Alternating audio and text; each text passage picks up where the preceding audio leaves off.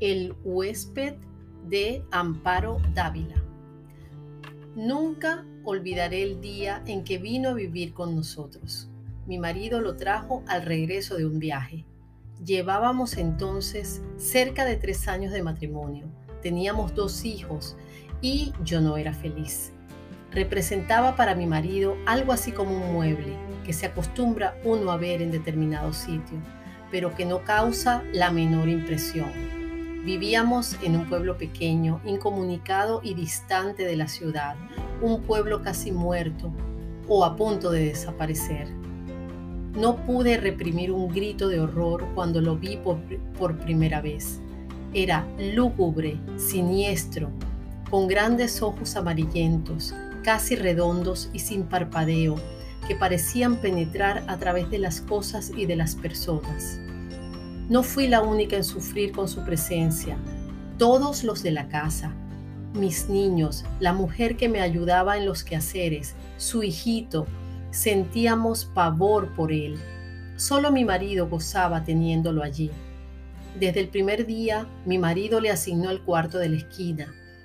Era esta una pieza grande, pero húmeda y oscura. Por esos inconvenientes yo nunca la ocupaba. Sin embargo, él pareció sentirse contento con la habitación. Como era bastante oscura, se acomodaba a sus necesidades. Dormía hasta el oscurecer y nunca supe a qué hora se acostaba. La casa era muy grande, con un jardín en el, en el, centro y los cuartos distribuidos a su alrededor. Tener arreglada una casa tan grande y cuidado el jardín, mi tarea diaria, era bastante duro. Pero yo amaba mi jardín. Los corredores estaban cubiertos por enredaderas que florecían casi todo el año. Cuando los niños dormían, Guadalupe me llevaba la cena al cuarto. Yo no podía dejarlos solos, sabiendo que se había levantado o estaba por hacerlo. Una vez terminadas sus tareas, Guadalupe se iba con su pequeño a dormir y yo me quedaba sola, contemplando el sueño de mis hijos. Como la puerta de mi cuarto quedaba siempre abierta, yo no me atrevía a acostarme, temiendo que en cualquier momento pudiera entrar y atacarnos. Y no era posible cerrarla. Mi marido llegaba siempre tarde y al no encontrarla abierta habría pensado y llegaba bien tarde, que tenía mucho trabajo, dijo alguna vez. Pienso que otras cosas también lo entretenían. Una noche estuve despierta hasta cerca de las 2 de la mañana, oyéndolo afuera. Cuando desperté, lo vi junto a mi cama, mirándome con una mirada fija, penetrante.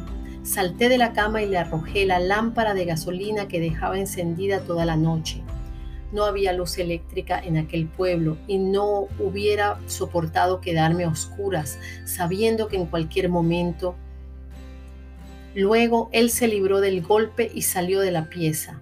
La lámpara se estrelló en el piso de ladrillo y la gasolina se inflamó rápidamente. De no haber sido por Guadalupe, que acudió a mis gritos, habría ardido toda la casa. Vuelvo a sentirme enferma cuando recuerdo. Guadalupe había salido a la compra y dejó al niño Martín dormido en el cajón donde lo acostaba durante el día. Fui a verlo varias veces. Dormía tranquilo. Era cerca del mediodía. Estaba peinando a mis niños cuando oí el llanto del pequeño mezclado con extraños gritos. Cuando llegué al cuarto lo encontré golpeado fuertemente al niño.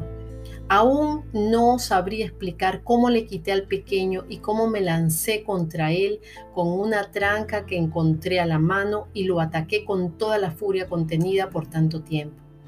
No sé si llegué a causarle mucho daño, pues caí sin sentido. Cuando Guadalupe volvió del mandado me encontró desmayada y a su pequeño lleno de golpes y de araños que sangraban.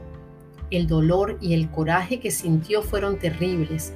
Afortunadamente el niño no murió y se recuperó pronto. Cuando conté lo que había pasado a mi marido, le exigí que se lo llevara alegando que podía matar a nuestros niños como trató de hacerlo con el pequeño Martín. Cada día estás más histérica. Es realmente doloroso y deprimente contemplarte así. Te lo explico mil veces, que es un ser inofensivo.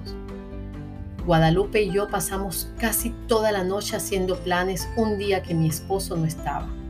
Los niños dormían tranquilamente. De cuando en cuando oíamos que llegaba hasta la puerta del cuarto y la golpeaba con furia. Al día siguiente dimos de desayunar a los tres niños y para estar tranquila y que ya no nos estorbaran en nuestros planes, los encerramos en mi cuarto. Guadalupe y yo teníamos muchas cosas que hacer y tanta prisa en realizarlas que no podíamos perder tiempo ni en comer. Guadalupe cortó varias tablas grandes y resistentes, mientras yo buscaba martillos y clavos. Cuando todo estuvo listo, llegamos sin hacer ruido hasta el cuarto de la esquina. Las hojas de la puerta estaban entornadas. Conteniendo la respiración, bajamos los pasadores. Después cerramos la puerta con llave y comenzamos a clavar las tablas hasta clausurarla totalmente. Mientras trabajábamos, gruesas gotas de sudor nos corrían por la frente. No hizo entonces ruido, Parecía que estaba durmiendo profundamente. Cuando todo estuvo terminado, Guadalupe y yo nos abrazamos llorando. Los días siguientes fueron espantosos. Vivió muchos días sin aire, sin luz, sin alimento. Al principio golpeaba la puerta, tirándose contra ella, gritaba desesperado, arañaba. Ni Guadalupe ni yo podíamos comer ni dormir. Era terrible escuchar los gritos. A veces pensábamos que mi marido regresaría antes de que hubiera muerto, si lo encontrara así. Su resistencia fue mucha. Creo que vivió cerca de dos semanas. Un día ya no se oyó ningún ruido, ni un lamento. Sin embargo, esperamos dos días más antes de abrir el cuarto. Cuando mi marido regresó, lo recibimos con la noticia de su muerte repentina y desconcertante. Fin. El huésped es un cuento con un final inesperado que hace que el lector se sienta de alguna manera defraudado.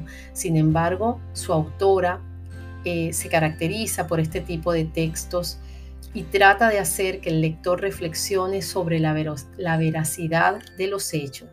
Si realmente la mujer que narra está diciendo la verdad o es todo producto de su imaginación.